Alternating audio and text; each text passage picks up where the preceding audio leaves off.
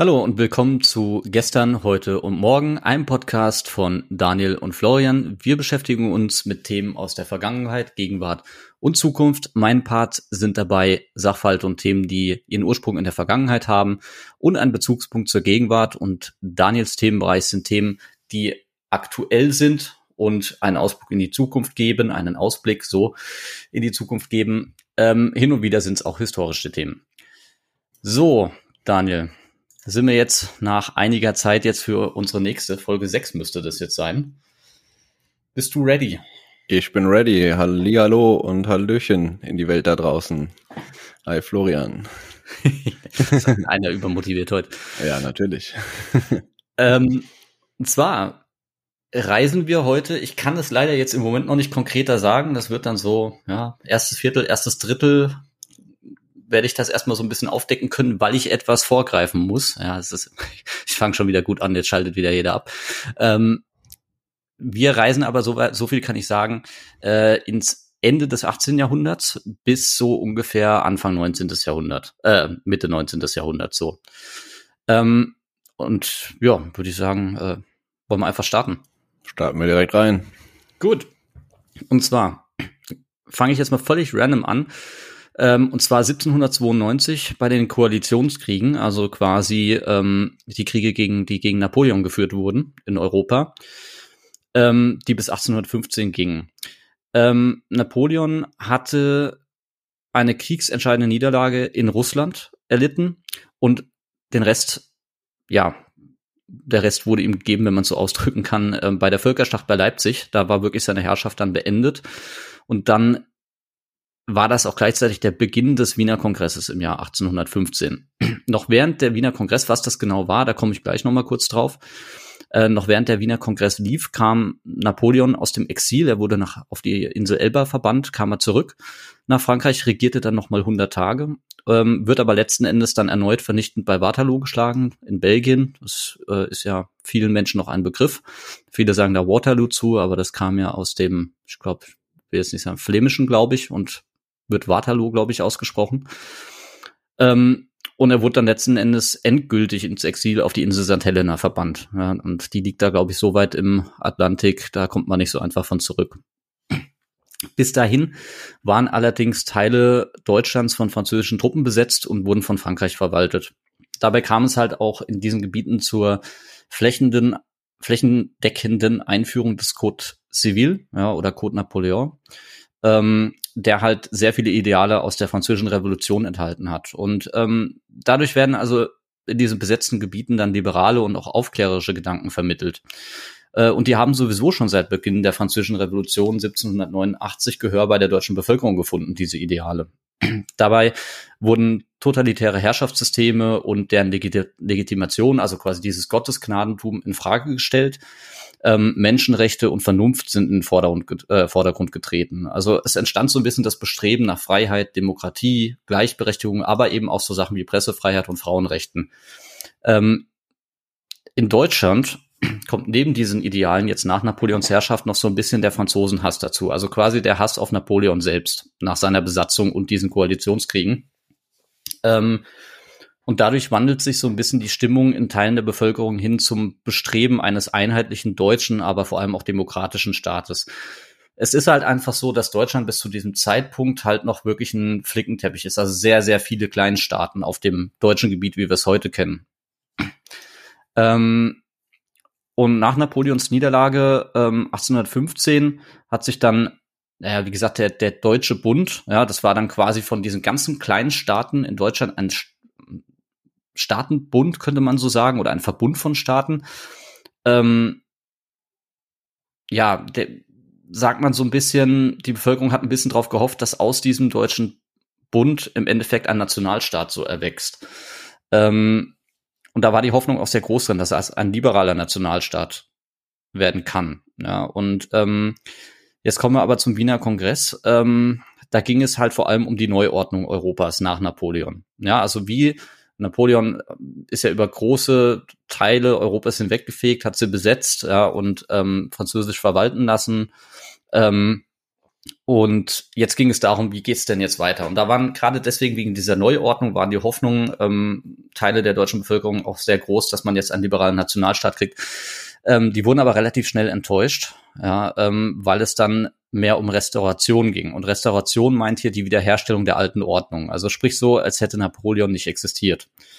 Man wollte sich also quasi, ähm, ja, man könnte es so ein bisschen als eine Bestandswiederherstellung bezeichnen, die auf eine Reetablierung dieser absolutistischen Herrschaftssysteme, wie sie vor Napoleon waren, gerichtet war. Ähm, man brachte damit also zum Ausdruck, dass man keineswegs ein Interesse an der Umsetzung der Ideale der französischen Revolution hatte. Und gerade damit wurden halt diese Hoffnungen äh, dieser nationalen und liberalen Bewegung enttäuscht. Ähm, daraufhin haben sich dann äh, Burschenschaften gebildet und auch Turnvereinigungen, die lautstark für diese Ideale protestiert und gekämpft haben. Die erste Burschenschaft wird in Jena von Studenten gegründet. Die bekannteste Turnbewegung entsteht in Berlin unter Friedrich Ludwig Jahn, den wir auch als Turnvater Jahn kennen. Weiß nicht, ist dir das noch aus der Schulzeit ein Begriff, Turnvater Jahn? Turnvater Jahn, das äh, sagt mir tatsächlich was. Ähm, auch bei dem Dorf, aus dem ich komme, da gibt es tatsächlich eine Turnhalle, die Jahn-Sporthalle hieß, äh, beziehungsweise heißt immer noch. Und ähm, ja, so seine genaue Geschichte, da bin ich natürlich jetzt nicht so drin. Ähm, aber der Name ist auf jeden Fall irgendwie allgegenwärtig immer noch bekannt heutzutage. Ja, das ist, ich, ich fand das immer so ein bisschen komisch, ne? Ich habe immer gedacht, so, ist das ein altertümliches Wort, das ich jetzt heutzutage falsch verstehe? So, was hat denn Touren mit Geschichte zu tun und so, also mit politischer Geschichte, ne? Und ähm, es ist aber tatsächlich so, ne? Also, dass, dass es da in Berlin einen, einen Turnplatz gab und er im Endeffekt wirklich auch Turner war und seine Idee gewesen ist. Ähm, er hat dort vor allem auch junge Menschen aller Schichten, also egal ob arm oder reich, ähm, dort ja angeboten, dort zu touren und man hat dort getouren, körperliche Ertüchtigung betrieben. Es kam zu regen politischen Austausch auch. Äh, man hat aber auch, also auch nicht nur Männer, sondern auch Frauen. Ähm, und man hat denen aber auch noch Exerzieren, also Marschieren und auch äh, Schießen beigebracht. Das gehörte wohl auch dazu seiner Zeit und ähm, das lag so ein bisschen daran, dass Jan ein äh, absoluter Verfechter dieser nationalen Idee war. Ähm, aber deswegen, das fand ich immer sehr interessant, auch in dem Kontext wird er sehr häufig erwähnt, so ja, er ist ein Revolutionär, er ist ein Verfechter der nationalen Idee und auch des Liberalen und so weiter. Aber was häufig so ein bisschen vergessen wird, ist, er war zum Beispiel auch ein wahnsinniger Ausländerfeind. Ja, also er hat gesagt, dieses ähm, ja, für ihn stand ganz, ganz wichtig im Vordergrund auch, dass deutsche Tugenden erhalten werden. Ja, und dass die jetzt quasi durch äh, Ausländer, die nach Deutschland kommen und so nicht verloren gehen, durch Überfremdung oder sowas. Und das sind ja so Gedanken, wie man sie manchmal heute noch von irgendwelchen Menschen hört. Ja, und mhm. ähm, das wird halt häufig in dem Kontext auch vergessen. Ähm, ja, aber nichtsdestotrotz auch dieses, dieses Exerzieren, Schießen lernen und so, das spricht ein bisschen auch dafür, dass er sich schon so gedacht hat, naja, einen Nationalstaat kriegen wir nicht auf friedlichem Wege. War denn, war denn diese Turnvereinigung, die er da quasi ins Leben gerufen hat, auch eventuell so eine Art ja, Deckmantel für die Organisation von irgendwie ja, einem bewaffneten Widerstand, ähm, ja, um diesen, diese, dieses Nationalstaattum ähm, hinzukriegen? Mm, ich glaube, das wäre jetzt vielleicht ein bisschen, bisschen hochgegriffen, das jetzt so zu sehen. Ich, ich sehe es jetzt eher so als er hat wirklich diese Turnvereinigung gehabt und ähm, es ging neben der körperlichen Ertüchtigung, äh, Ertüchtigung auch um den politischen Austausch, ja, und das eben völlig durch die Bank weg, durch die Bevölkerung hindurch, also wirklich nicht standes, standesabhängig oder ähnliches. Ähm, aber letzten Endes die Idee, die stand bei ihm schon irgendwo dahinter, ja, dass man, dass man sagt, ich möchte den Nationalstaat. Aber ob er jetzt konkret geplant hat, dann bewaffneten Aufstand, da würde ich jetzt dran zweifeln. Okay. Also, ähm, aber für ihn gehörte das halt dazu. Ja, also zur körperlichen Ertüchtigung gehörte dann auch dieses wehrhafte Element. Ja, dann, dann muss ich im Zweifelsfall auch in der Lage sein zu kämpfen, so wie ich das jetzt zumindest in der Literatur häufig gelesen habe. Und ähm, wie gesagt, Überfremdung, das dürfe auch nicht sein. Und deswegen aber nichtsdestotrotz, ähm, gerade mit dieser nationalen Idee, und auch das war natürlich dann irgendwo auch eine Gefahr, ja, für die Monarchen oder auch die, die, die Fürsten, ja, in den jeweiligen Staaten. Ähm, genau. Das nur mal so kurz zu Turnvater Jan. Ähm, die entsprechende literarische Strömung, die zu dieser Zeit passt, wird als junges Deutschland dann später bekannt. Ähm, und 1817 kommt es dann zum Wartburgfest. Ja, es gab mehrere, aber das ist das bekannteste. Das ist das Wartburgfest, von dem immer gesprochen wird, an dem 500 Professoren und Studenten, ja, also vor allem Burschenschafter teilnehmen. Und die fordern einen Nationalstaat und eine Verfassung, also nationales und liberales Element. Und im Anschluss an das Fest verbrennen sie dann Schriften, die unter anderem Frankreich freundlich sind, die die oder die die deutsche Kleinstaaterei verteidigen, also gegen einen nationalen Staat sind ähm, oder die sich sogar gegen die nationalliberale Bewegung selbst richten. Darunter befinden sich dann auch zum Beispiel, befindet sich auch ein Werk von August von Kotzebue. Ähm, er veröffentlicht unter anderem Artikel, in denen er die ganze nationale, nationalliberale Bewegung verhöhnt oder auch Leitfiguren wie diesen Turnvater Jan einfach verspottet. Und das sage ich jetzt auch bewusst als Einzelreaktion darauf, ähm, wird er dann von einem jungen Burschenschafter namens Karl Ludwig Sand ermordet. Ähm, und weiterhin kam es in dem Zuge auch zu den sogenannten Heb-Heb-Unruhen. Ähm, Im Zuge dieses liberalen Gedankenguts, was ja auch durch über Frankreich rübergeschwappt ist, Gleichberechtigung vor allem, begann jetzt aber auch in Deutschland die Emanzipation der Juden neben den Christen. Und das hat bei, bei Teilen der Bevölkerung dann gewaltsame Demonstrationen ausgelöst, die sich äh, in vielen Städten gegen Juden und auch deren Eigentum gerichtet haben. Ja, weil der, der Christ, das war ja damals so der vorher, die vorherrschende Religion und auf einmal hatte man dann eine ernsthafte Konkurrenz auf religiöser Ebene. Ähm, und das waren so alles so ein bisschen Faktoren, da haben die Fürsten und Monarchen eine Revolution befürchtet, die jetzt bevorsteht.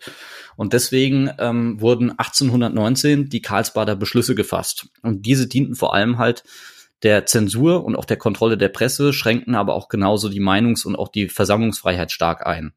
Ähm, infolgedessen wurden die Turnplätze, die sich inzwischen in Berlin hat das ja angefangen mit Turnvaterjahren, die gab es jetzt inzwischen über das an mehreren Orten in Deutschland gab es solche Turnplätze, die sich gebildet haben, die wurden geschlossen, Burschenschaften wurden verboten und in Anführungszeichen aufführerische Personen, wie beispielsweise Turnvater Jan, wurden inhaftiert.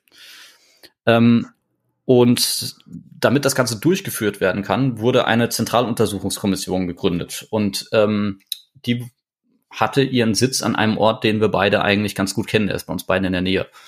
Hast du da eine Idee? Echt? Ja. Also ich muss gerade sagen, ich fühle mich gerade so ein bisschen wie äh, im, im Geschi-LK ähm, muss ich sagen, die ganzen Begriffe, äh, Wartburgfest, äh, Karlsbader Beschlüsse und das alles. Das, das, das klingelt irgendwo entfernt bei mir im Hinterkopf, aber irgendwie so den ganzen grob äh, großen Zusammenhang habe ich irgendwie, kriege ich gerade nicht mehr so zusammen. Ähm, bei uns in der Nähe sagst du, mh, hm, jetzt lass mich mal überlegen, was könnte das sein? Ich glaube, das war in Frankfurt. Na, nicht ganz. Es ist, es ist sogar ein bisschen näher. Es ist sehr nah. Nein, das, das ist dann wieder weiter weg als Frankfurt. Das ist alles viel weiter weg als Frankfurt. Ach so, ach so, ach so jetzt von uns hier. Ach so, okay. Ja. Äh, Mainz. Richtig, genau. ähm, die hatten ihren, ihren Sitz in der großen Bleiche in Mainz. Ja. Ähm, und von dort aus wurde, also da ging es dann, die waren zuständig für die Durchführung der Karlsbader Beschlüsse. Also quasi die, wie man sie dann genannt hat, Demagogenverfolgung. Ähm, und dadurch kommt es dann in dieser Zeit zur staatlichen Überwachung der Universitäten, auch Schriften und auch der Bürger letzten Endes. Ja. Ähm, was da auch hervorsticht, ist, alle Schriften über 20 Seiten sind also dann kontroll- und zensurpflichtig. Ähm, und das ist auch mit ein Hauptgrund dafür, warum wir aus dieser Zeit vor allem Gedichte und Kurzgeschichten haben ja, weil die meistens unter 20 Seiten umfasst haben und deswegen nicht in die Zensur mussten. Aha, okay. Genau. Ja, so, jetzt habe ich. Ja, ja, es ist, man muss sich nur helfen können. Ähm, so, das ist jetzt aber auch der Block, den ich sagte, den ich vorwegschicken muss, den habe ich zum Glück hinter mir. Es tut mir leid, wenn ich da jetzt ein bisschen drüber gehudelt bin. Es ist sehr trocken, ich weiß, aber man braucht dieses Vorwissen, dieses Ineinanderspielen, damit man jetzt zu dem eigentlichen Thema kommen kann. Oh. Ähm, genau. Jetzt bin ich gespannt. Gleichzeitig befindet sich Europa nämlich auch in einer fortschreitenden Industrialisierung, wie wir auch gerade gehört haben, aber auch in der politischen Umwälzung und das sorgt auch für Unsicherheiten bei der Bevölkerung. Und all diese Faktoren rufen auch eine Art Überforderung oder auch Angst in einigen Menschen hervor. Und dazu lese ich dir jetzt mal ein Gedicht vor und dann kannst du mir vielleicht hinterher sagen, wie das vielleicht heißen könnte und was das jetzt, was mein Thema sein könnte vielleicht. Okay, schieß los. So, ich trag's mal vor. Schau, dort spaziert Herr Biedermeier und seine Frau, den Sohn am Arm. Sein Tritt ist sachte wie auf Eier, sein Wahlspruch weder kalt noch warm. Das ist ein Bürger hochgeachtet, der geistlich spricht und weltlich trachtet. Er wohnt in jedem schönen Haus und leiht sein Geld auf Wucher aus. Gemäßigt stimmt er bei den Wahlen, denn er missbilligt allen Streit. Obwohl kein Freund vom Steuern zahlen, verehrt er sehr die Obrigkeit. Auf Rathaus und vom Amt gerufen, zieht er den Hut schon auf den Stufen. Dann aber geht er stolz nach Haus und leiht sein Geld auf Wucher aus. Am Sonntag in der Kirche fehlen, das wäre gegen Christenpflicht. Da holt er Labung seiner Seelen und schlummert, wenn der Pfarrer spricht. Das führt ihn lieblich bis zum Segen, denn nimmt der Wackere fromm entgegen. Dann geht er ganz erbaut nach Haus und leiht sein Geld auf Wucher aus. Acht Wanderer, die gen Westen streben, wie rühret ihre Not sein Herz, wohl sieht er sammeln, doch zu geben, vergisst er ganz in seinem Schmerz. Ihr Schicksal ruht in Gottes Händen, spricht er, dann geht er auf zu, geht er auszufänden, nimmt seinem Schuldner Hof und Haus und leiht sein Geld auf Wucher aus. Den einzigen hoffnungsvollen Sprossen, den er nicht mehr, das wäre, denn nicht mehr, das wäre Überfluss, den hält er klösterlich verschlossen, die Sünde stammt ja vom Genuss. Die Mutter führt ihr Küchlein sittig, wie eine Henne unterm Fittich. Sie sorgt für strenge Zucht im Haus und leiht ihr Geld auf Wucher aus. O edles Haus, o feine Sitten, wo jedes Gift im Keim erstickt, Keim erstickt, wo nur gepflegt wird und gelitten, was gern sich duckt und wohl sich schickt. O wahre Bildung ohne Spitzen, nur der Besitz kann dich besitzen. Anstand muss sein in Staat und Haus, sonst geht dem Geld der Wucher aus. Oh je, das sagt mir tatsächlich gar nichts. Das nichts? ist das erste Mal in meinem Leben, dass ich das höre. Tatsächlich. Ähm, aber ich glaube, das äh, Triggerwort war das mit dem Biedermeier. Und ich glaube, so heißt das Gedicht auch, oder? Genau, genau ja. so ist es. Also ähm, der Name sagt mir was, aber tatsächlich habe ich das äh, noch nie so gehört, nee. Genau, das Gedicht ist von Ludwig V. und das Gedicht heißt tatsächlich, wie du gesagt hast, Herr Biedermeier. Genau. Ähm, und das ist auch, worum es jetzt in unserer Folge jetzt geht. Ah, okay. Es geht um die Biedermeierzeit, um den Biedermeier, wenn du es so willst. Ähm, und diese Figur des Biedermeier, die kommt auch aus diesem Gedicht ursprünglich. Ja, ähm, und man kann hier auch eigentlich, ja, ganz gut rauslesen aus diesem Gedicht, ähm, was den Biedermeier so charakterisiert. Und ähm, vor allem für den Biedermeier ist sehr, sehr charakteristisch der Rückzug ins Private und die Besinnung auf die Schlichtheit und Schönheit des Daseins und der Natur. Ja, also was du in sehr vielen Gedichten oder auch äh, Kurzgeschichten oder ähnlichem findest, was mit der Biedermeier zu tun hat. Es ist immer, geht immer irgendwo um eine Wohnstube, ums Rauchen am Kamin, Ausflüge in die Natur. Ja, ähm, der Biedermeier ist politisch zumindest in der Öffentlichkeit neutral. Also die politischen Gespräche finden nur zu Hause oder am Stammtisch statt. Er ist sehr obrigkeitshörig. Ähm, seine innerlich, äh, innerlich politische Meinung entspricht häufig nicht dem nach außen dargestellten Bild. Ähm, genau, und wie gesagt, politische Gespräche hast du allenfalls am Stammtisch in der Kneipe. Ähm, und man kann sehr, sehr aus diesem Gedicht, ja, auch für die, die jetzt zuhören, wenn man es nochmal zurückspult, ähm, ich weiß nicht, ob ich das gut vorgetragen habe oder eher unverständlich, aber man kann aus diesem Gedicht, ansonsten kann man es mal googeln, ähm, sehr, sehr viele Charakterzüge des Biedermeier rauslesen. Also ich, ähm, man konnte im Gedicht gut folgen. Ähm, wenn ich da kurz einkrätsche, also mir kommt es tatsächlich so vor, wie so dieser klassische ja, zu Hause, da ist, äh, ist man offen, da spricht man offen über alles und äh, zieht sich auch gerne mal da ja in die Natur zurück. Und nach außen ist man tatsächlich immer eher so der, der Böckerich, der sich quasi einfach, ja, der Jahr und Abend nach oben hin quasi signalisiert und alles schön macht. Und ähm, ja, aber dann vielleicht auch im Privaten das Thema mit dem, ähm, ja, leiht das Geld zum Bucher aus, dann vielleicht auch mal nicht so der äh, der feinen englischen Art folgt quasi. Mhm. Ja. Also ja. das Gedicht ist echt eine sehr gute Charakterisierung. Ja, finde ich auch. Also wir, wir werden auch gleich nochmal über die, über die Charaktereigenschaften nochmal sprechen.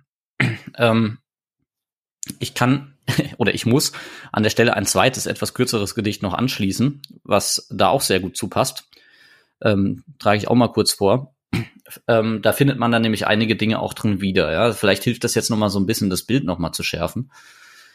Bei einer Pfeiftabak, bei einer Pfeiftabak, bei einer guten Pfeiftabak und einer Flasche Bier politisieren wir. Juja, juja, wie glücklich ist für wahr der Staat, der solche Bürger hat, der solche Bürger hat. Da wird dann viel erzählt, ganz viel wird da erzählt, gar viel und mancherlei erzählt, gestritten und gelacht und manch ein Witz gemacht. Haha, haha, wie glücklich ist für wahr der Staat, der solche Bürger hat, der solche Bürger hat.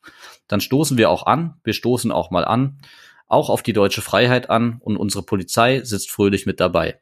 Und wenn die Stunde schlägt, ja, wenn die Stunde schlägt und wenn die Feierstunde schlägt, löscht man die Lichter aus und wir, wir gehen nach Haus. Gut Nacht, gut Nacht, wie glücklich ist für wahr der Staat, der solche Bürger hat, der solche Bürger hat. Das ist von Hoffmann von Fallersleben und der Titel ist bei einer Pfeif Tabak. Aha. War ja schwer zu erraten. Ja. ja, da kam jetzt in beiden Gedichten direkt der Titel äh, in den ersten drei Zeilen. Sehr gut, sehr gut. ja. Also Aber- ich muss, Nee, erzähl, erzähl mal ruhig, Ja. was du davon mitgenommen hast jetzt. Ja, also ich muss sagen, dass äh, ja, das schärft das Bild tatsächlich aus dem äh, Herr Biedermeier Gedicht definitiv. Ähm, ja, es wird immer viel äh, geredet und geredet und diskutiert und ähm, ja, aber dabei nichts nichts bewegt, nichts in Taten, ja.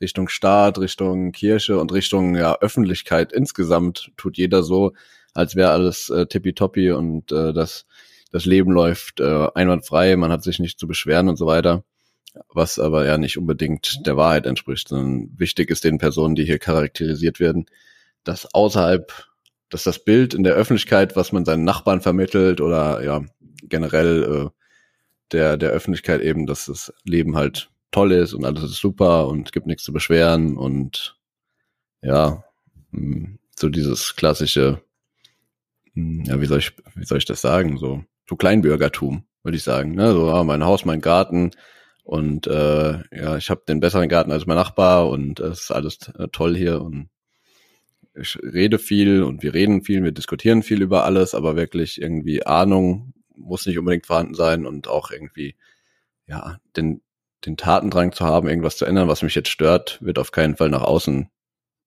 kommuniziert, sage ich mal. Ja. Sehe ich, sehe ich ähnlich. Also so in, in, in manchen Punkten nicht so ganz, aber wie gesagt, da kommen wir jetzt gleich noch zu. Ähm, sehe ich aber tatsächlich ähnlich, weil ähm, du hast hier auch ähm, die Zeit drin, ja, wir haben hier wieder ne dieses gemütliche Element bei einer Pfeif Tabak, äh, dieses Tabakpfeife, äh, das ist was Gemütliches, das auch sehr häufig in der Bildsprache der Biedermeierzeit benutzt wird, ja. Äh, sehr oft die Wohnstube, der Kamin und die Pfeife, ja, oder auch die Natur und die Pfeife. Ähm, und ähm, dann bei der Flasche Bier, das spricht dann wieder für einen Stammtisch, da politisieren wir, ansonsten nicht. Ähm, und äh, es ist so ein bisschen satirisch, ne? Also so für wahr der Staat, der solche Bürger hat, ne? Also die sich so einsetzen, indem sie zu Hause im Privaten oder am Stammtisch politisieren und nicht in der Öffentlichkeit. Ähm, und wir haben natürlich auch noch drin, ja, man stößt auf die deutsche Freiheit an, was dann wahrscheinlich auch satirisch gemeint ist. Ähm, genauso wie, und wenn die Stunde schlägt, die Feierstunde, dann löschen wir die Lichter aus und gehen nach Haus. Also das heißt, äh, bis zur polizeilichen Sperrstunde, die es dann damals gab, aufgrund der Karlsbader Beschlüsse, äh, haben wir dann äh, in der Kneipe was getrunken, politisiert und dann sind wir wieder in unser Biedermeiertum zurückgekehrt. Ähm, oder was auch gut ist, ähm, und unsere Polizei sitzt fröhlich mit dabei. Das kann man jetzt zweierlei in meinen Augen verstehen, nämlich entweder, dass da auch Polizisten in ihrer Privatrolle als Privatperson mit dabei waren, die auch nicht einverstanden waren, oder ähm, dass es um das Spitzentum ging, ne? weil die Karlsbader Beschlüsse auch sehr zum Spitzeln angeregt haben, ja, dass äh, in der Bevölkerung das, was dazu auch massiv beigetragen hat, dass du immer befürchten musstest, hier ist irgendeiner, der mich anschwärzt, Echt? ähm, dass man sich ins Private zurückgezogen hat. Ja, auf jeden Fall. Okay, also quasi wie in der DDR, ja.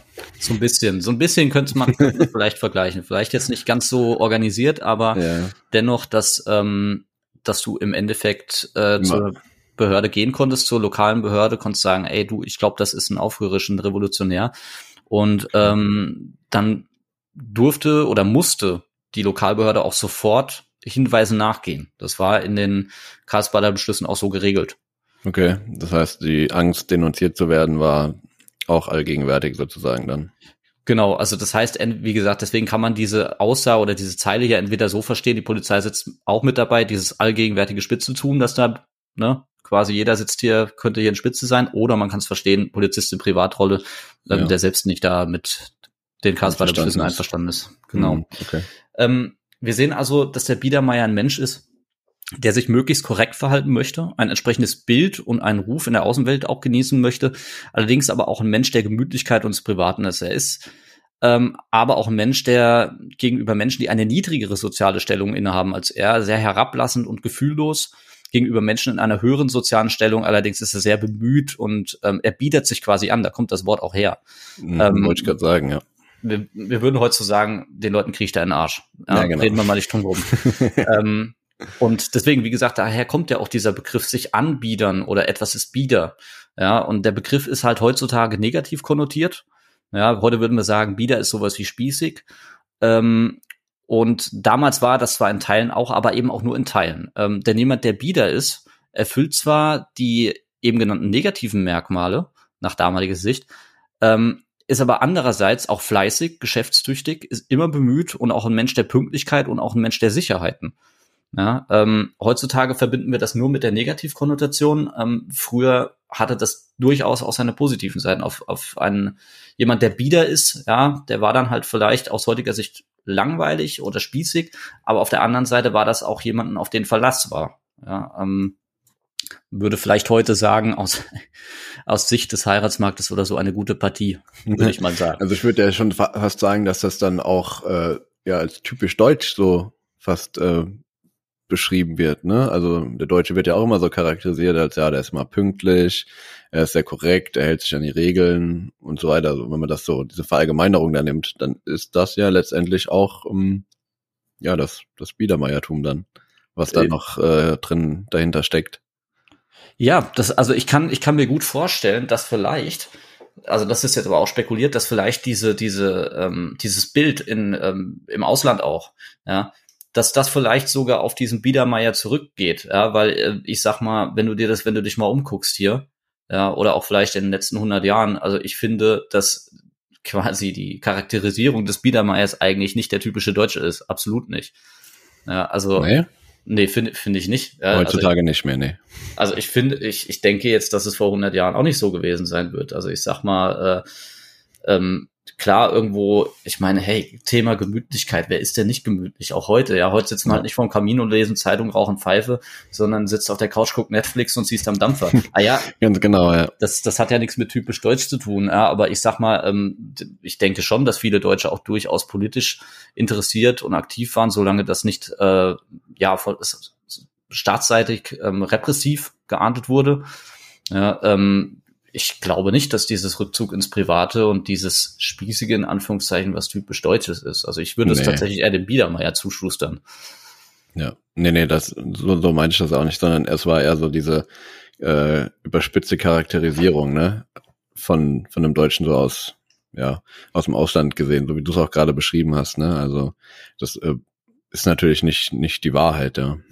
Also ja, hier, wie gesagt, ist, hier vielleicht war es auch so. Es ist meine, so, das war jetzt nur so meine private Ansicht, ne? Also für, für mich ist das nicht typisch deutsch, äh, sowas, aber es wird halt häufig so gesehen. Aber deswegen, es kann vielleicht sein, dass einfach diese Beschreibungen aus der Biedermeier-Zeit dann irgendwann auch ähm, äh, charakteristisch im Ausland für, de, für, für Deutsch im Allgemeinen wurden. Kann ja auch ja, sein. Wobei damals gab es ja eigentlich Deutsch an sich noch gar nicht, ne? Da war doch, hatten wir doch immer noch die Zerstückelung wir hatten doch noch gar kein vereintes Deutschland sozusagen, ne?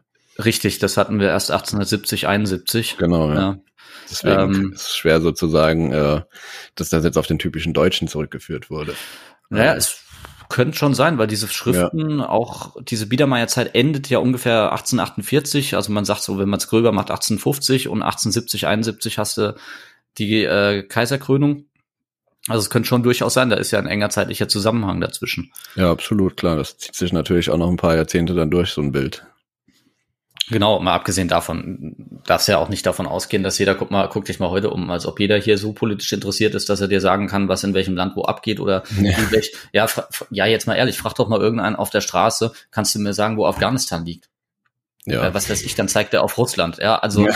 Ähm, ja, also deswegen, das muss man auch mal berücksichtigen, plus dass halt ne, die äh, Allgemeinbildung noch niedriger war damals als heute. Also ich kann mir auch gut ja, vorstellen, dass das viele vielleicht auch gar nicht richtig wussten mit der Kleinsteiderei. Ja, die sprechen alle Deutsch, das sind Deutsche, fertig. Ja, vielleicht. wahrscheinlich.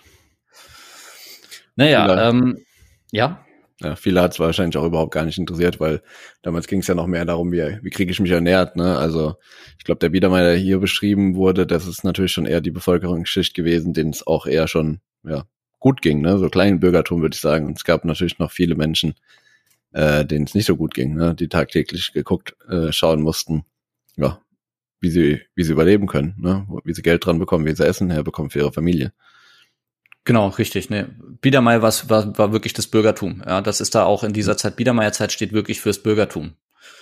Ähm, es, es gibt ja auch wirklich Biedermeier, ich, ich fand es auch echt schwer in der Literaturrecherche da was zu den sozialpolitischen Aspekten zu finden, weil du findest sehr viel zum Thema Biedermeier, aber es geht vor allem um die Kunst und es geht ja. ähm, auch um Literatur. Literatur und ähm, ist ja auch irgendwo dann ein Spiegelbild häufig ähm, klar irgendwo des Sozialpolitischen, aber halt auch sehr viel der Kunst. Und das Thema Kunst wollte ich hier nicht aufgreifen, ja, weil es sehr, sehr viel äh, Biedermeier-Kunst gibt. Stimmt, das ist eine eigene, eine eigene Kunstepoche auch, ne? Jetzt, wo genau. du sagst, ja klar. Ja, und ähm, darum soll es hier halt nicht gehen. Deswegen war es auch wahnsinnig schwer, da wirklich so, wirklich so sozialpolitischen Aspekten wirklich was zu finden. Ja. Kunst in einem Podcast zu beschreiben, ist natürlich auch schwierig, wenn man keine, kein Bildmaterial zeigen kann, ne? Ja, das ist absolut richtig. Äh, ich meine, schieben wir es darauf. Ich meine, ich habe einfach grundlegend keine Ahnung davon, aber schieben wir es einfach darauf. Das ja, genau. Das Medium. Genau. Leute, wir können das hier nicht zeigen. Eigentlich kennen wir uns damit ziemlich gut aus. Klar, wie mit allem. mit allem. Ja.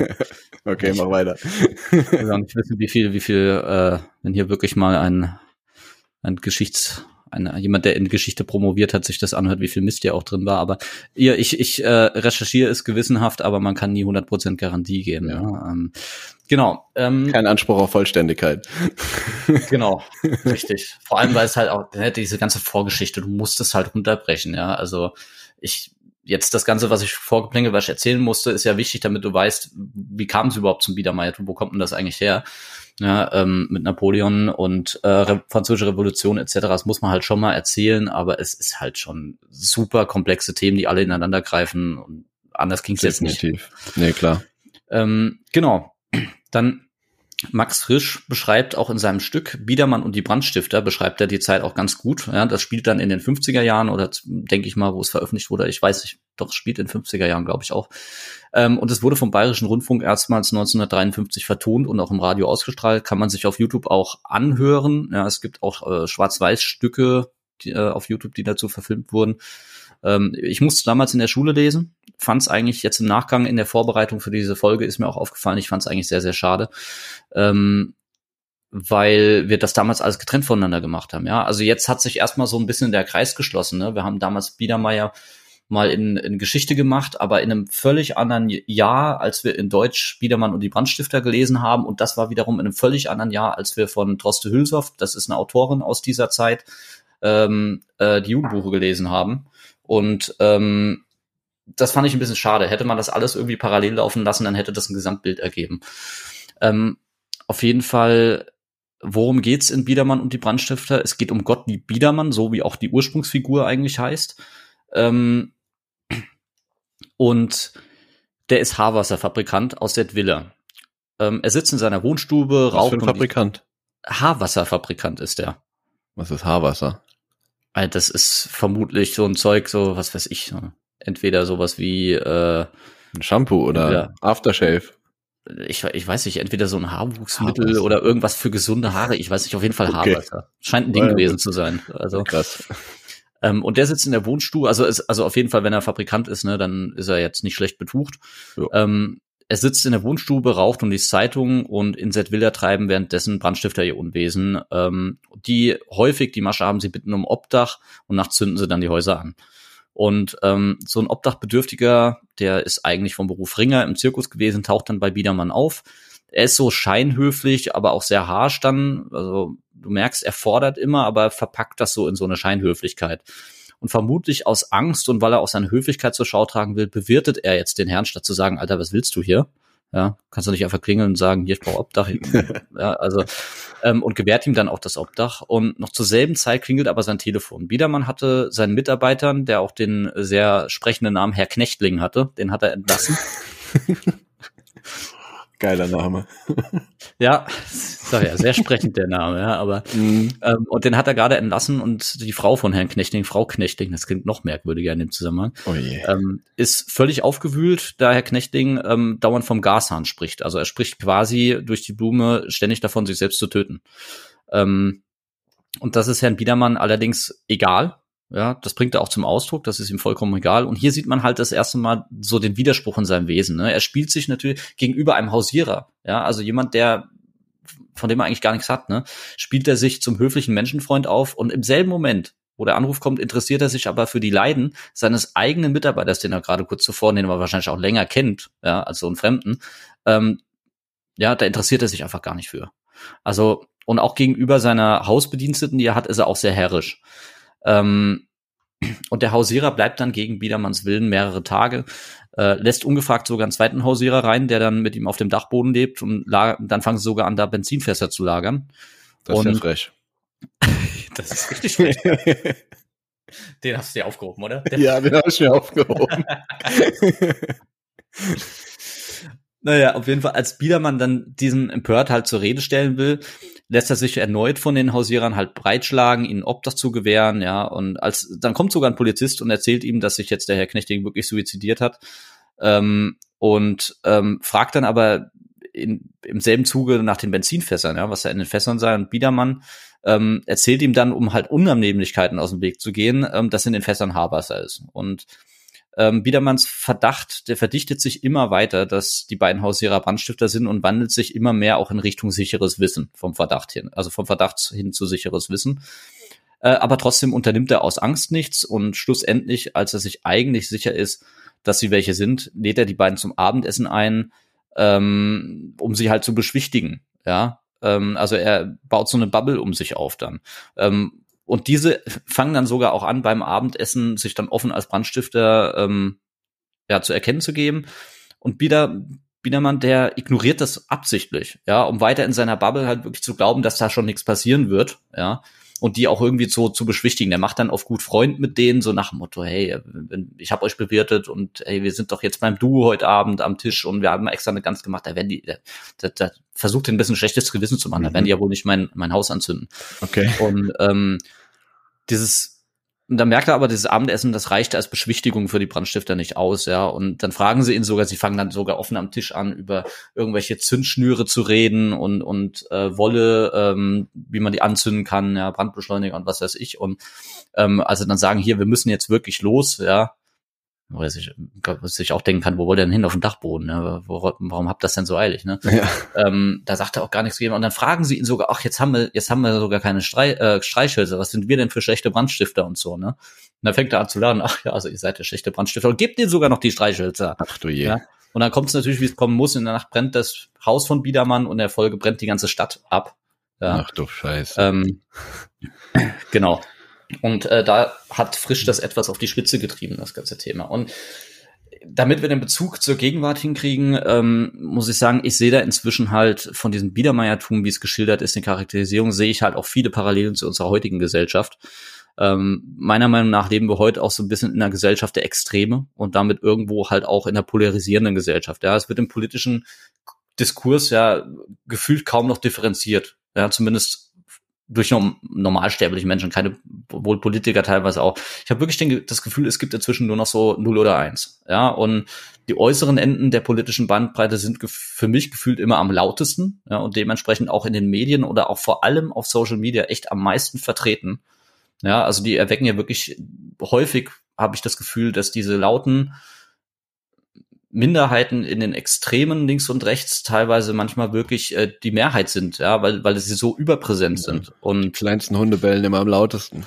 Ja, also aber das, das ist ja auch der Eindruck, der irgendwie durch Medien, Social Media, allein durch diese Überpräsenz auch einfach vermittelt wird. Und ähm, ich habe da einfach im Moment den Eindruck, dass es eine große und aber auch sehr stille bürgerliche Mitte gibt, die öffentlich mit ihrer Meinung halt hinterm Berg hält. Ja, und dieses Mal denke ich auch geht diese Benachteiligung nämlich nicht wie in der Biedermeierzeit vom Staat aus, sondern gerade wegen dieser Polarisierung von der Gesellschaft selbst. Ja, das ist dieses Eins oder Null Denken. Entweder du bist für uns oder du bist gegen uns. Und ähm, ich habe so den Eindruck, da geht so ein bisschen eine Stigmatisierung von Personen einher. Sprich also so ein extremes Schubladendenken.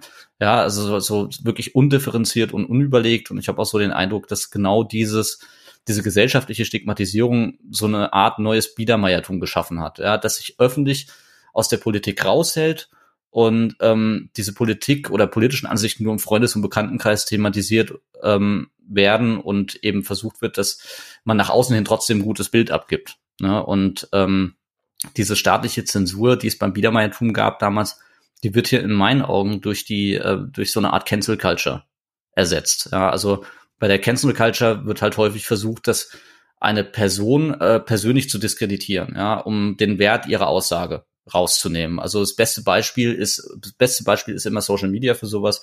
Jemand postet etwas in den sozialen Medien und danach wird aber nicht die Aussage selbst angegriffen, sondern irgendwas im Profil des Autors rausgesucht, was diese Person dann diskreditieren soll und damit die Aussage, die getätigte, wertlos machen soll. Und das Traurige ist, es funktioniert.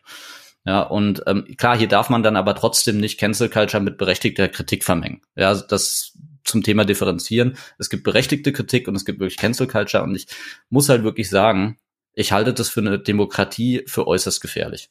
Ja, dass ähm, Minderheiten, also nicht Minderheiten im Allgemeinen, sondern politische Minderheiten, die in den Extremstellungen sitzen, völlig überrepräsentiert sind, dass das vielleicht irgendwo dafür sorgt, dass du ein, eine, ja, eine breite Mehrheit hast, die sich vielleicht einfach raushält, ja, ähm, vielleicht auch irgendwo Politikverdrossenheit geht vielleicht auch ein bisschen mit so einem modernen Biedermeiertum einher, die hatten wir ja damals schon, ähm, dass viele auch einfach gar nicht wählen gehen oder auch einfach kein Interesse an Politik haben, sich damit auseinanderzusetzen, ja, ähm, weil man Nachteile befürchten muss ja, in der Gesellschaft. Ähm, und ich glaube halt auch gerade dieses Phänomen Cancel Culture wirklich zu sagen, ich versuche dich als Person zu diskreditieren und nicht deine Aussage selbst anzugreifen, weil sie mir nicht gefällt, damit ich deine Aussage wertlos mache, das halte ich für äußerst gefährlich. Ja, weil ich denke, in einem politischen Diskurs ist es sehr wichtig, dass man, äh, ne, das ist ja auch im Endeffekt eine Spiegelung des Demokratieprinzips, das Differenzieren. Ja, es ist halt eben so, Menschen haben verschiedene Meinungen und äh, du darfst deine Meinung haben und ich muss deine Meinung eben auch aushalten können. Ja, und umgekehrt genauso. Ich weiß, es ist manchmal auch schwer, ja, äh, die Meinungsfreiheit anderer auszuhalten, aber ähm, das gehört nun mal dazu. Ja, und ähm, ich finde, dass es für eine Demokratie sehr gefährlich ist, wenn man dann anfängt, ähm, Personen anzugreifen und nicht die Aussagen, um damit die, Aus, äh, die Person zu diskreditieren öffentlich und die Aussage damit wertlos zu machen. Obwohl die Aussage vielleicht völlig richtig sein kann, auch wenn die Person, die dahinter steht, das letzte Arschloch ist. Mal so ausgedrückt. Wie siehst du das? Es hat viel geredet. Ja, ähm, ich muss sagen, ja, ich stimme dir da auf jeden Fall voll zu. Gerade das Thema mit der Cancel äh, Culture. Hm, das, das ist wirklich so, das aber erlebt man tatsächlich, ich habe jetzt mal kurz drüber nachgedacht, sogar nicht nur auf Social Media, da finde ich ganz extrem, da ist es ganz schnell immer direkt auf der persönlichen Ebene und nicht die sachlichen ja, Argumente, die dort ja, gepostet werden von einzelnen Personen, sind die, die angegriffen werden, sondern wird immer direkt auf der Person selbst rumgehackt. Aber ich finde auch, wenn ich jetzt so überlege, die Nachrichten, die ich im Fernsehen, in den öffentlich-rechtlichen äh, Medien mir in letzter Zeit angeschaut habe, da finde ich, dann nimmt das schon auch Einzug ähm, rein, dass diese sachliche Ebene ein bisschen in den Hintergrund tritt und dann irgendwie grob und breit über die Geschichte von irgendwelchen einzelnen Personen, Politikern, äh, Politikerinnen äh, ja, breit getreten wird, um da eben ja die Krümen zu suchen, was dann die Person selbst angreifbar macht. Oh, ja, es ist schon schon schwierig, das jetzt ähm, zu differenzieren. Und auch das Thema, wo du sagst, ja, die, eben die Minderheiten links und rechts, die, die sind am präsentesten. Das würde ich auch so unterschreiben. Mm, und was das Ganze natürlich noch gefährlicher macht, weil das natürlich auch zu einem schnelleren Wachstum von solchen extremen äh, Ansichten quasi führen kann, ist natürlich das Thema dieser Bubble-Bildung auf Social Media. Ja, dass du im Prinzip, wenn du, ja, du kriegst jetzt einmal, weiß ich nicht, was linkes oder rechtes angezeigten Beitrag, dann guckst du dir den an. Dann merkt sich der Algorithmus, aha, guck mal, der hat sich jetzt das Thema hier angeguckt, dann kriegst du jetzt noch ein Häppchen davon angezeigt. Ähm, ah ja, das hat er sich jetzt auch drei Sekunden angeguckt, scheint ihn vielleicht nur so semi zu interessieren. Also machen wir jetzt mal was Extremeres mit einem Bild, was mehr catcht, wo er dann vielleicht fünf Sekunden anguckt.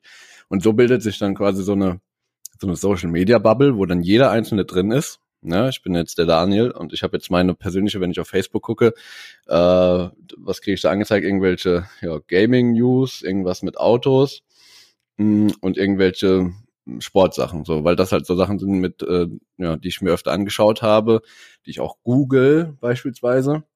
Und das ist alles in so einer riesigen Bubble. Und wenn das natürlich in dem politischen ähm, ja, Aspekt passiert, dann kann sowas natürlich auch ganz schnell zu einer Radikalisierung führen. Und das ist definitiv gefährlich für unsere Demokratie. Absolut. Ja, das, was du da mit den Bubbles sagst, stimmt. Da, da habe ich mich neulich tatsächlich auch schon mal mit beschäftigt, ähm, dass du in, in den Social Media ähm, wirklich in so eine Bubble reingezogen wirst, aufgrund dessen, was du halt äh, dir anschaust, ja, ähm, und dann quasi die Gegenseite gar nicht mehr siehst. Genau. Ja, und ähm, also ich sag mal gut, ich persönlich, mir ist es zum Beispiel noch nicht aufgefallen. Ich habe mich jetzt, nachdem ich mich mit dem Thema mal beschäftigt hat, habe ich auch mal bei mir auf Social Media rumgesurft. Also irgendwas scheine ich richtig zu machen, weil ich krieg witzigerweise immer noch alles angezeigt. Ja, oder, oder in den Feed geworfen, also wirklich von, von äh, wenn wir es jetzt mal in politischen Parteien ausdrücken, äh, drücken, von Linken bis zur CDU, da ist alles dabei. Ähm, ja.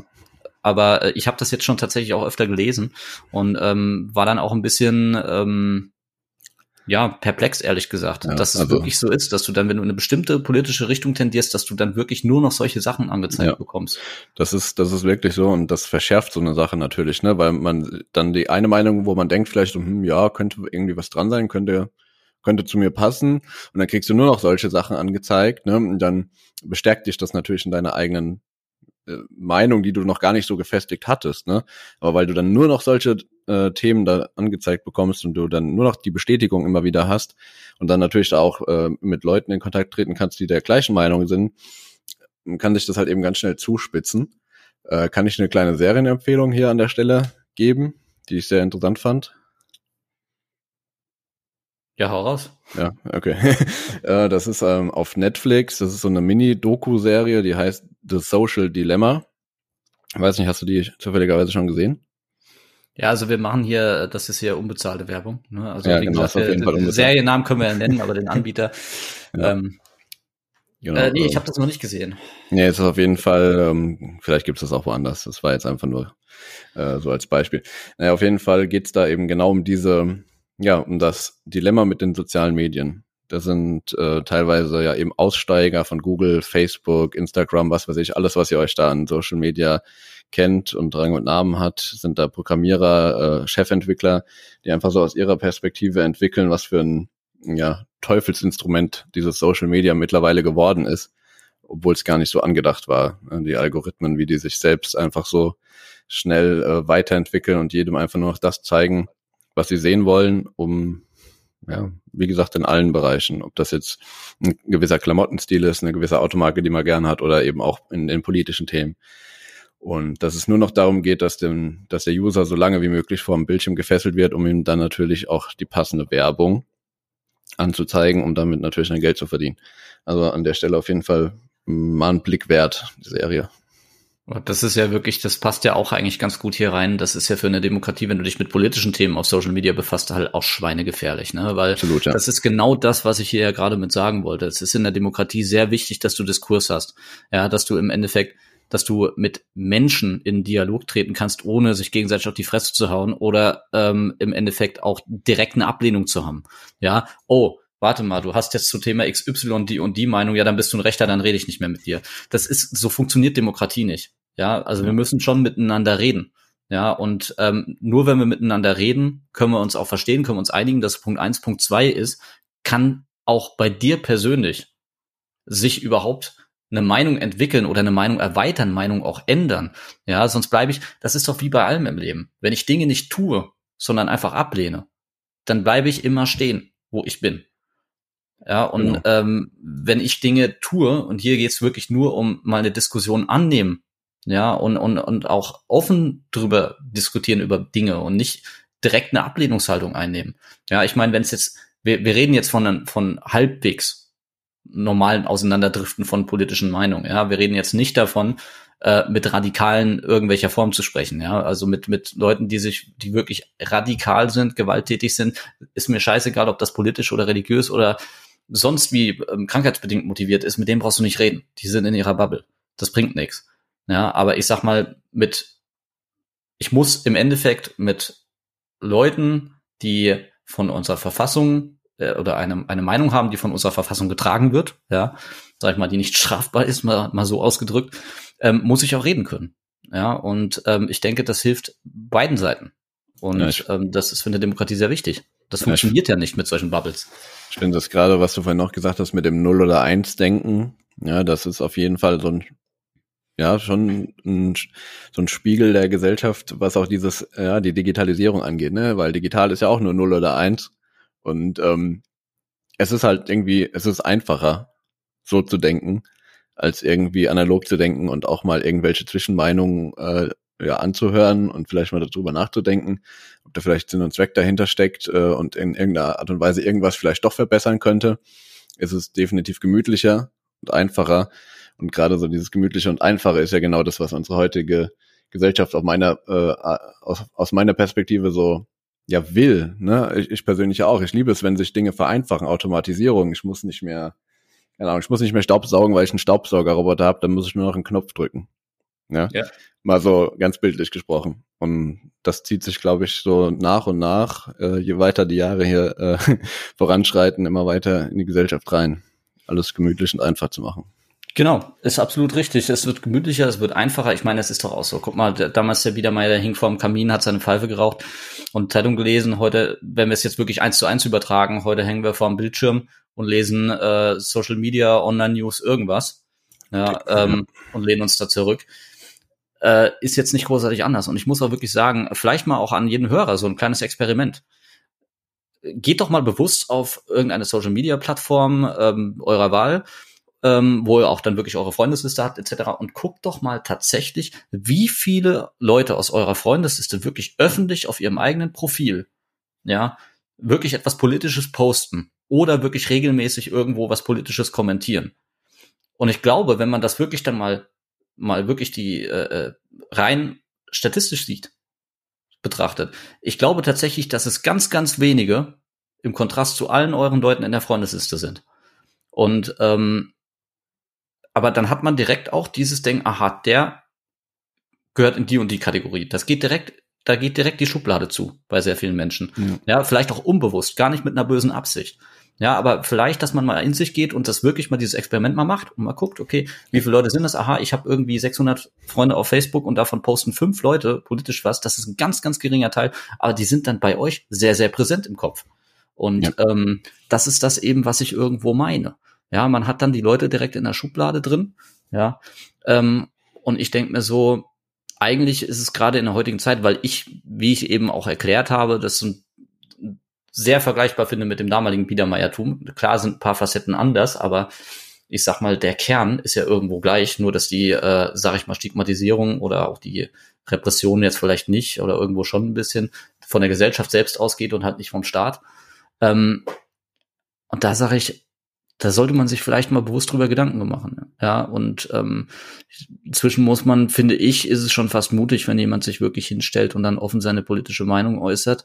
Ja, äh, wenn sie vielleicht mal nicht ähm, einem Idealkonsens entspräche. Ja, also ähm, zur Politik gehören halt auch immer mal andere Meinungen, da gehören auch Ecken und Kanten dazu, sonst wäre es halt nicht Politik. Ja, sonst hätten wir eine Partei in Deutschland. Und äh, nicht durchaus mehrere Parteien. Und ähm, genau, und letzten Endes, wenn ich jetzt mal ein Extrembild bauen würde und sage, was weiß ich, ich bin komplett, ich bin äh, in der Partei Die Linken und der Daniel ist in der AfD, dann müssen, dann macht das weder aus mir noch aus ihm einen schlechten Menschen, auch wenn jetzt viele vielleicht im Hintergrund erstmal denken, doch, nein, tut's nicht. Das sind politische Ansichten, das hat nichts mit dir als Mensch in erster Linie zu tun. Ja. Ähm, es sei denn, du bist halt einer von den ganz Radikalen, ja, wenn das dann, dann ganz äh, irgendwie Antisemitismus oder Rassismus oder so dein ganzes Wesen durchzieht, dann ist das jetzt was komplett anderes. Davon reden wir aber nicht. Ja, ähm, und wir müssen, und der Punkt ist an der Demokratie, wir müssen trotzdem, dass wir komplett entgegengesetzte Pole sind, müssen wir miteinander reden können. So funktioniert eben Demokratie, so funktioniert Diskurs, so funktioniert Politik. Oder so sollte es im Idealfall funktionieren, mal so ausgedrückt. Und das ist halt einfach was, was ich an der Stelle ähm, wirklich, deswegen habe ich mir das Thema jetzt auch mal ausgesucht, weil, weil ich halt diese Parallelen jetzt schon wirklich lange ähm, glaube zu sehen zwischen dem Biedermeiertum und dem, was hier heute passiert. Ähm, vielleicht ist das jetzt auch mit dem hier nur die Oberfläche angekratzt. Vielleicht steckt da noch viel, viel tiefer was drin. Ähm, aber mir war das wichtig, das auch mal in der Folge jetzt einfach auch mal loszuwerden, muss ich ganz ja. ehrlich sagen. Fand ich sehr gut. War, ein, war eine sehr, sehr schöne Themenwahl, muss ich sagen. Ähm, stimme ich dir absolut zu. Die Parallelen, jetzt wo wir uns drüber unterhalten haben, 54 Minuten, ähm, sehr, sehr, ja doch, aufschlussreiches Thema. Ein sehr gutes Gespräch, fand ich. Sehr gut, dann äh, hast du, jetzt sind wir, äh, Jetzt sind wir quasi vom Historischen sehr ins äh, Politische abgedriftet. Aber gut, das ist halt der Bezug in der Gegenwart. Der gehört halt bei meinem Themenblock immer dazu. Und ähm, ist jetzt ein bisschen lang geraten, aber nichtsdestotrotz hast du da auch äh, aus dem historischen Teil was mitgenommen. Hat dir das hier irgendwas gebracht heute? Irgendwas äh, für dein, deine persönliche Sicht? Ja, definitiv. Also ich habe jetzt gerade noch mal so ähm, reflektiert und muss sagen, dass gerade so das Thema ja auch öffentliches Kommunizieren beziehungsweise generell das Beschäftigen mit Politik und was für einer politischen Meinung bin ich eigentlich so wirklich. Das mit der AfD streite ich übrigens äh, massivst ab. Nein, das war nur ein Beispiel. Ich bin nicht bei den Linken und du bist nicht bei der AfD. Das habe ich schon verstanden. Ich weiß, ich weiß. Ich wollte das hier nur nochmal klargestellt haben. Nein, nein, alles gut. Also ich muss sagen, doch, ähm, der, der Vergleich, den, der dir hier aufgefallen ist, äh, finde ich sehr, ja doch passend. Je, je, ich glaube, wenn wir uns jetzt hier noch weiter darüber unterhalten würden und das noch in andere Facetten ausdehnen würden, dann würden wir vielleicht sogar noch mehr Facetten, die sich ähnlich sehen vom Biedermeiertum und dem heutigen, vielleicht dann modernen Biedermeiertum ähm, was sich hier entwickelt hat, ja doch erkennen. Also doch sehr aufschlussreiche Folge gewesen für mich. Das ist gut. Das äh, freut mich auf jeden Fall zu hören. Ähm, dann im Endeffekt möchte ich jetzt quasi noch mal eine Sache einbringen, äh, eine Sache loswerden. Das haben wir in den letzten Folgen die ganze Zeit vergessen. Ähm, ihr könnt uns jederzeit, ähm, würden wir uns auch darüber freuen, Anregungen, Kritik, Fragen könnt ihr uns per Mail schicken. Ja, die Mailadresse lautet, lautet gestern, heute und morgen, alles zusammengeschrieben, at gmx.net. Gestern, heute und morgen at gmx.net. Ähm, jederzeit gerne mal äh, schreiben, ja, wenn ihr dazu Lust verspürt, sei es Feedback, sei es Kritik, sei es Lob, nehmen wir alles gerne an. Ähm, und genau, dann haben wir ja auch noch die Blogseite, die habe ich jetzt, ich glaube, seit der ersten, seit der zweiten Folge gar nicht mehr gepflegt. Ähm, die werde ich dann in der nächsten Folge, werde ich den Link zur Blogseite nochmal angeben. Ja, äh, weil ich die, glaube ich, mal wieder up to date bringen muss. Genau, weil das war jetzt so ein Ding, das ist mir in den letzten fünf Folgen aufgefallen. Irgendwie haben wir nie die Mailadresse angehängt, dass man mal auch uns äh, Feedback geben kann. Würden wir uns auch sehr drüber freuen, oder? Na, auf jeden Fall. Und immer an die Sternebewertung denken. Sterne, man kann es sogar. Ja, in iTunes, oder? ja klar. Ach, ach stimmt, ja. ja okay. iTunes. Das sind diese ganzen äh, Plattformen, die ich nie im Blick habe, aber wo es ja auch sind. Ähm, ja, klar, natürlich. Äh, wie gesagt, gerne, gerne eine Bewertung abgeben, gerne ähm, Feedback. Also wie gesagt, mir ist das Feedback immer wichtiger als die Bewertung, aber ist natürlich, natürlich auch schön. Ähm, genau. Aber das freut mich, dass dann die Folge doch relativ ausschussreich war, dass sie dich auch zum Denken angeregt hat. Ich hoffe, es hat auch unsere Hörer regt es hoffentlich auch ein bisschen zum Denken an. Ich hoffe, ihr habt auch nicht direkt bei dem ersten trockenen Block direkt ausgeschaltet. Und ähm, ja, dann gibt's von deiner Seite noch was? Nö, nur vielen Dank für das aufschlussreiche Gespräch, mein Lieber. Gut, sehr, sehr gerne. Und dann äh, ist es jetzt so, ach so, in der nächsten Folge bist du wieder dran. Ne? Jawohl. Bringst du eine Geschichte mit und ähm, falls sich jetzt jemand fragt, ja, die letzte Folge, die Folge 5 war ja die äh, staatliche Verfolgung der Homosexuellen in Deutschland. Das war Part 1. Ja, logischerweise sollte eigentlich jetzt Part 2 kommen. Ähm, den, den werde ich nachreichen. Ja, also das war jetzt so, so eine Geschichte, da habe ich jetzt auch lange drüber nachgedacht, mach ich jetzt den Part 2. Ähm, habe mich jetzt bewusst dafür entschieden, den jetzt erstmal nicht zu machen. Ich wollte diese Folge erst noch mal reinschieben. Eigentlich war ursprünglich geplant, äh, weil ich eine, ja, sagen wir mal, sehr interessante Demo und interessante Reden gesehen habe, die mich dann doch sehr schockiert haben zum Thema Corona, dass ich dazu eine Folge mache. Ähm, hab's dann aber sein lassen, weil ich jetzt gesagt habe, okay, Corona ist allgegenwärtig, das muss man jetzt nicht noch im Podcast da reinbuttern, auch wenn es mich noch so aufgeregt hat und auch mit historischem zu tun hatte. Deswegen habe ich gesagt, okay, dann nehme ich jetzt das, ja, weil das mit dem Biedermeier und auch mit der aktuellen Lage, das passte ganz gut zusammen. Also dementsprechend, es wird nachgereicht, die Folge 2 kommt, die nächste Folge macht dann erstmal der Daniel und dann schauen wir weiter. Alles klar. Gut, dann verabschieden wir uns an der Stelle. Einen wunderschönen Tag noch und einen wunderschönen restlichen 13. Mai und Vatertag. Tschüss.